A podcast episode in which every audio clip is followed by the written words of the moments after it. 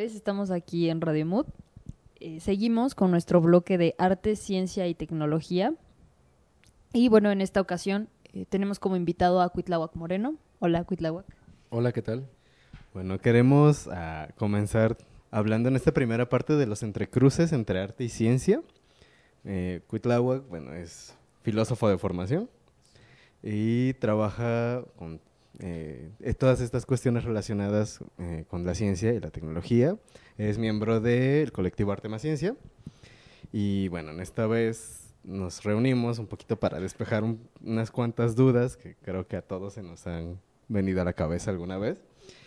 Y la primera pregunta es, tú, desde tu posición de filósofo, ¿cómo ves estos entrecruces que se realizan entre la ciencia y el arte? Creo que eh, se ha venido como gestando justo desde por lo menos la mitad del siglo XX para acá una forma de tratar de pensar críticamente, no solamente desde la teoría crítica ni desde cierto pensamiento filosófico que está como tratando de eh, mostrar los peligros inherentes a la tecnificación o matematización del mundo. Estoy pensando, por ejemplo, tanto en lo que hicieron eh, Adorno como Heidegger por su lado, de cuestionar esta cientificación que de alguna manera también posibilita una automatización de la experiencia cotidiana, pero creo que eh, el, sí un giro radical, tanto en las disposiciones del arte como de la ciencia y de las academias, ¿no? que son como ya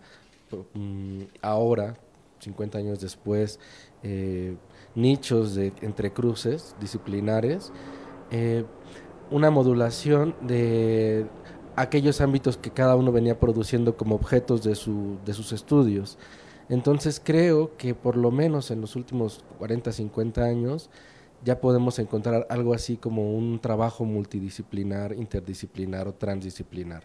La verdad es que las distinciones entre estas, entre estas últimas categorías son hasta confusas, porque si bien a veces tratan de apuntarse, luego suelen ser como eh, mm, explicadas a partir de los mismos términos o conceptos o de los mismos problemas.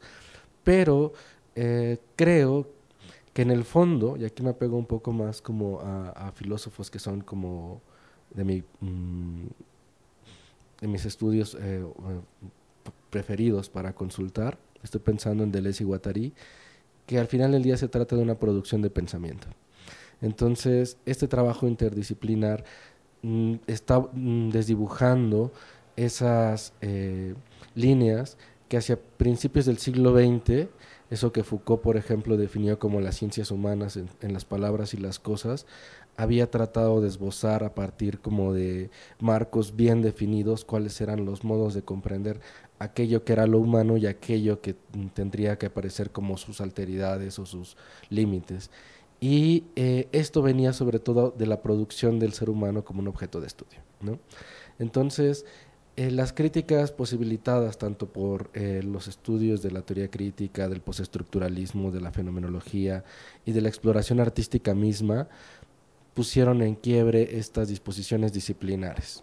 Entonces, creo que por lo menos ah, hoy día es mucho más difícil tratar de sustentar que efectivamente hay algo así como un trabajo exclusivamente biológico, sociológico, eh, antropológico, filosófico, artístico, etcétera, ¿no? hay una codependencia entre los saberes, o sea, porque están codeterminándose en su modo de operar. Así que eh, este trabajo de arte y ciencia, que aparte, por lo menos en el proyecto en el que participo, que es justo el dirigido por María Antonia González Valerio, eh, desde el inicio teníamos como la sospecha de que trabajar únicamente desde un marco o desde un este, enfoque iba a ser problemático. Entonces tratamos de abrirnos y al inicio sí fue un poco como extraño porque si era... Eh, difícil tratar de entender cómo funcionaba la mente de los biólogos que había invitado o de los antropólogos o de los ingenieros, cuando desde la filosofía estamos un poco más acostumbrados, a pesar de entender esta codependencia disciplinar, a, no trabajar con tantas certezas, sino más bien con líneas problemáticas. Entonces, esa fue como una de las cosas que nos saltó mucho a, la vista en los primeros años. El proyecto lleva ya, eh, está por cumplir ya ocho años desde su gestación o su planeación y quizá desde sus primeros resultados fueron eh, las exposiciones en Muca Roma y en el MOAC alrededor del 2011-2012. Eh, bueno, justo en esto que mencionas de que se desdibujan las líneas de estas disciplinas, eh, ¿tú consideras que es pertinente seguir haciendo una separación entre los campos disciplinares o crees que habría que replantearse eh, obviamente la exploración de cada, cada campo, bueno, de los campos, y eh, también al mismo tiempo adoptar nuevos paradigmas para estos campos interdisciplinarios y este no sé, como tratar de mm, aprovechar que hay estos entrecruces justo para hacer una renovación de, de los campos y de las investigaciones que cada uno está llevando en este momento? Mm, de manera un poco pragmática, pienso que esta directiva de trabajar interdisciplinarmente o transdisciplinarmente eh, viene eh, de las investigaciones gestadas principalmente en Estados Unidos y Europa. Y eh, como tendemos a adoptar sus tendencias, a veces de una manera poco crítica, bueno, no necesariamente creo que sea el caso de, lo que está ocurriendo. Por ejemplo, estoy hablando únicamente de lo que pasa en la Ciudad de México o en México, ¿no? Eh, pienso que es un poco eh, ilusorio pensar que se trabaja ya de una manera plena y efectiva en términos transdisciplinares, aunque sí hay como una intención de hacerlo. Por algún lado, eh, ciertas instancias, por ejemplo, la UNAM, CONACYT, eh, instituciones eh, mm, oficiales o, estatales tienen como esta ah, intención o disposición de favorecer el financiamiento de estas cuestiones, pero yo creo que lo han hecho sobre todo eh, de manera muy experimental y a tientas, o sea, sí adoptando de alguna forma eh, los esquemas de trabajo de otros lugares, pero en la práctica casi todo estaba en contra de que esto ocurriera, o sea, las trabas eh, de, orden eh, administrativo, burocrático, son espantosas. O sea, la UNAM casi se tuvo que reformular, se tuvo que construir la unidad de posgrado para que pudiera trabajarse con menos trabas eh, burocráticas y aún así siguen existiendo.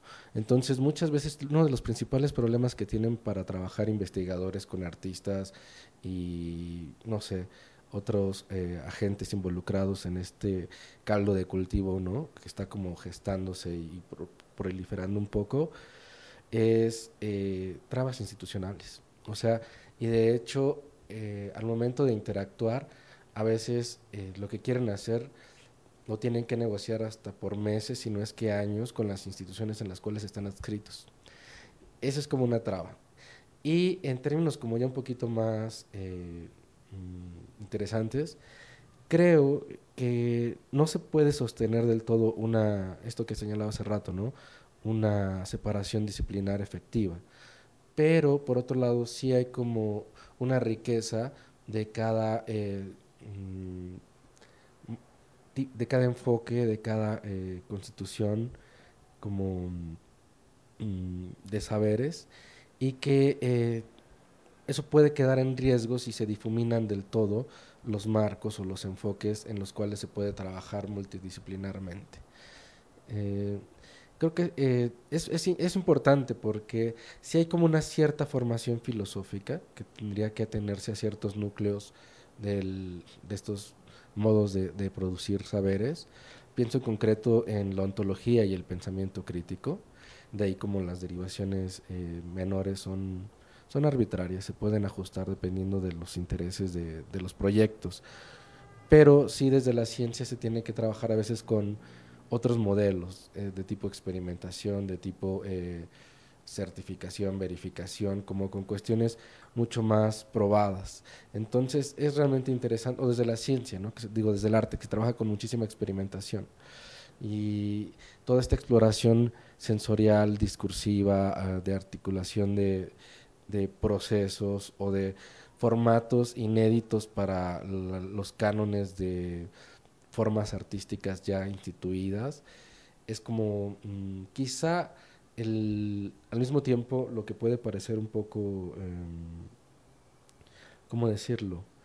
Como incierto, conflictivo, pero a la vez es aquello que posibilita que esto sea realmente una cuestión enriquecedora. De hecho, bueno, pensando un poquillo en lo que mencionabas de la diferencia de los métodos que existen para las artes y la filosofía y las ciencias exactas, eh, y perdón porque lo baje este ejemplo, pero a mí se me hace como muy, muy puntual. No sé si viste Black Mirror alguna vez. Sí, claro. ¿Viste el primer capítulo de... No, me... no, el primerísimo, el primerísimo de... Donde justifica... spoiler, el del puerco. Wow. Entonces, justamente pensando un poquito desde ahí, mm, nos hacíamos la pregunta de que si este, el campo de las artes tiene una facilidad mucho más amplia de acción y, bueno, claro, como en este ejemplo que les acabo de dar también, pues existen como muchas cuestiones éticas, ¿no? Pero justamente nos inquietaba el pensar de que el hecho de que estas obras o este, este tipo de eh, acciones vengan justificadas desde el lado de las artes, le dan una, una mayor amplitud en cuanto a cuestiones éticas, en cuanto a cuestiones morales, en cuanto a la facilidad de que se puedan entrecruzar las disciplinas. No sé qué opinas tú de ello. Yo creo que de plano estamos en un periodo de transformación radical con relación a, a esta cuestión ética, ¿no? O sea, la, la, directiva como que venía del, siglo XIX y principios del XX era alianzar ética y control eh, político, biopolítico, ¿no? O sea, una suerte de manejo ideológico de la moral, ¿no?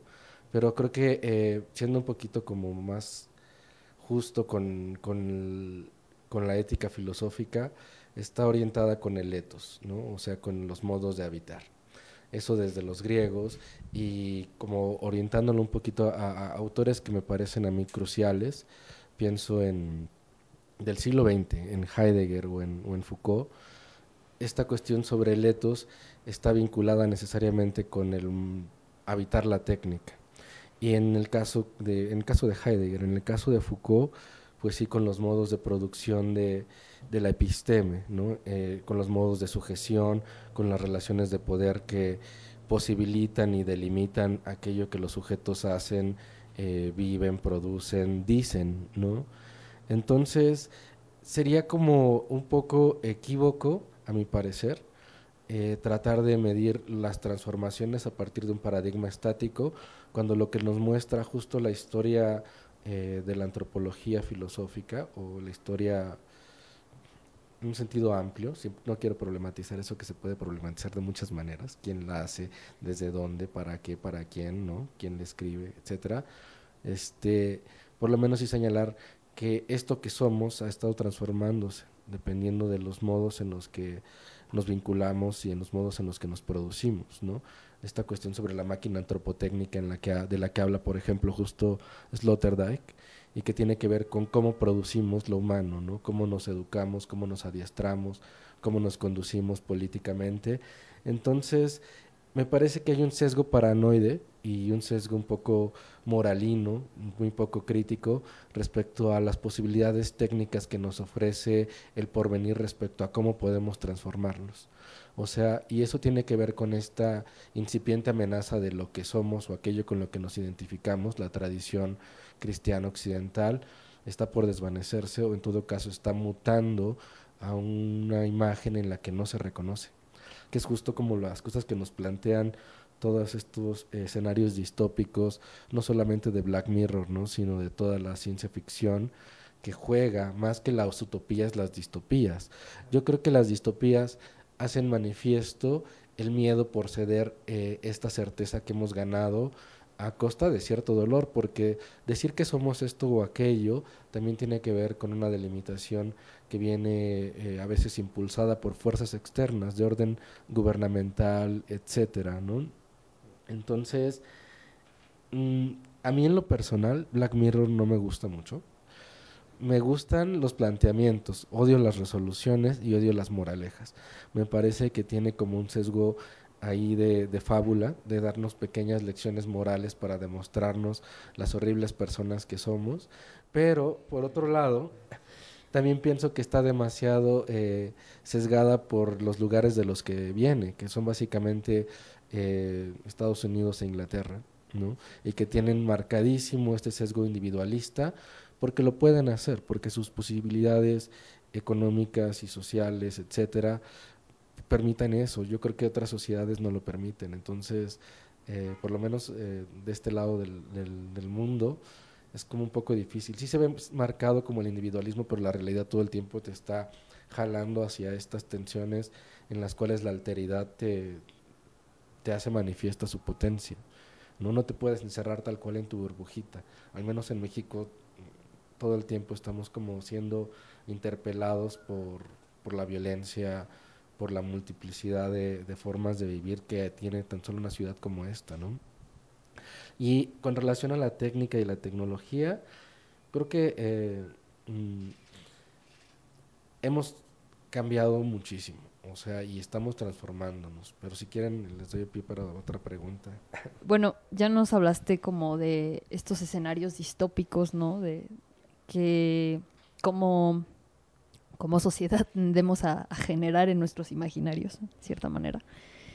Y llevándolo tal vez un poco también como a estas a estos este escenarios que pinta la ciencia ficción y a la vez un poco ya no tanto eh, ¿cuál es tu postura como filósofo como académico eh, con respecto al concepto de, de los cyborg de lo mutante que justo pensando en esta idea de las multiplicidades y de cómo eh, la ciencia y la biotecnología han ido avanzando. Pues no sé qué opinas tú al respecto, más o menos como cuál es tu postura respecto a eso. Una pregunta buenísima, porque como académico quizá puedo decir mucho menos que como fan de todos estos imaginarios, ¿no? Entonces, eh, creo que son metáforas al final del día. No quiere decir que como metáforas sean o bien algo ilusorio, ni algo ficticio, ni meramente fantástico o irreal, ¿no? Creo que incluso esta idea de lo humano es una imagen que hemos construido para identificarnos ahí.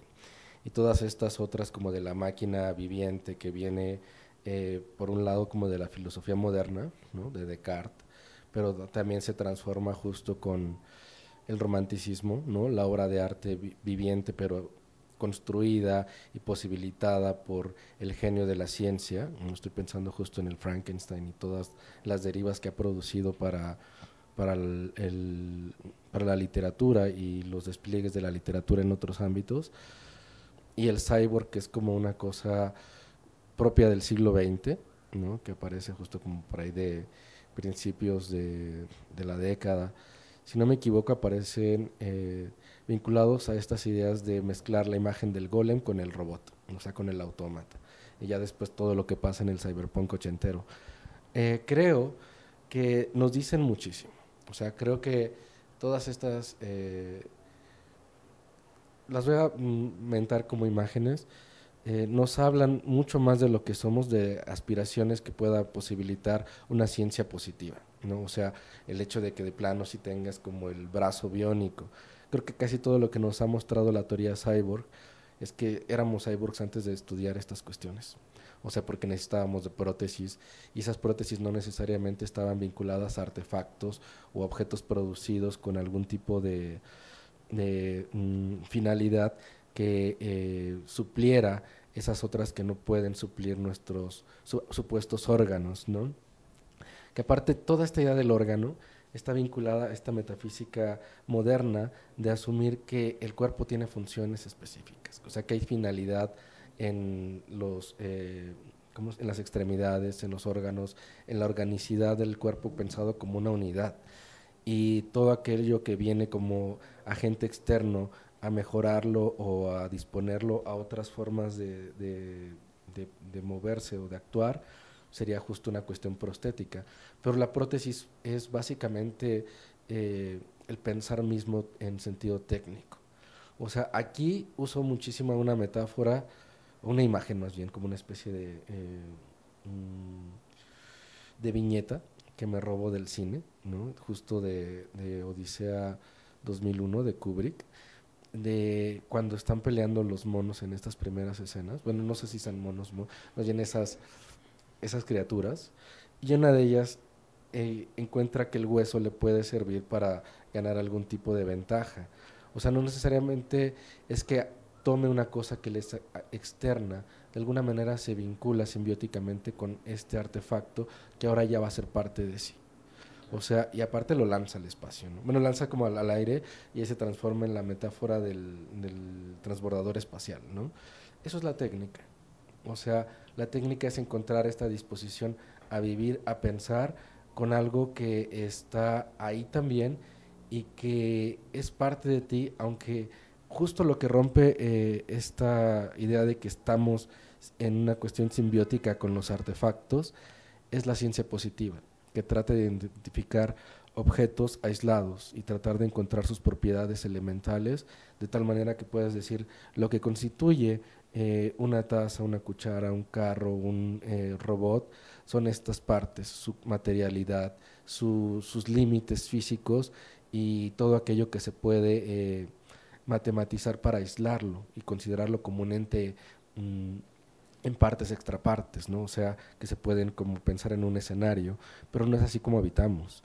Habitamos justo con una disposición eh, simbiótica, ¿no? Y estas cosas forman parte de nosotros desde hace miles de años.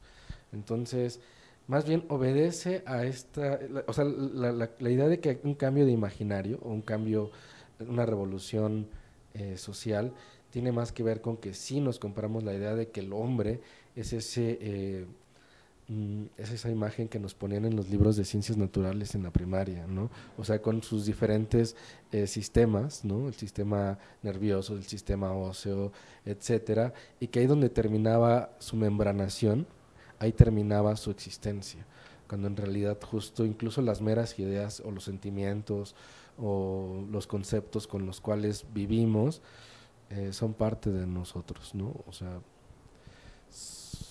somos como redes, mucho más que como eh, mm, esferitas aisladas. Bueno, vamos a ir cerrando la primera parte. Mm, nos escuchamos la próxima semana, perdón, con la continuación de esta entrevista sobre bioética en la producción artística. Y bueno, nos estamos escuchando. Eh, muchas gracias por, por invitarme. Bye. Adiós.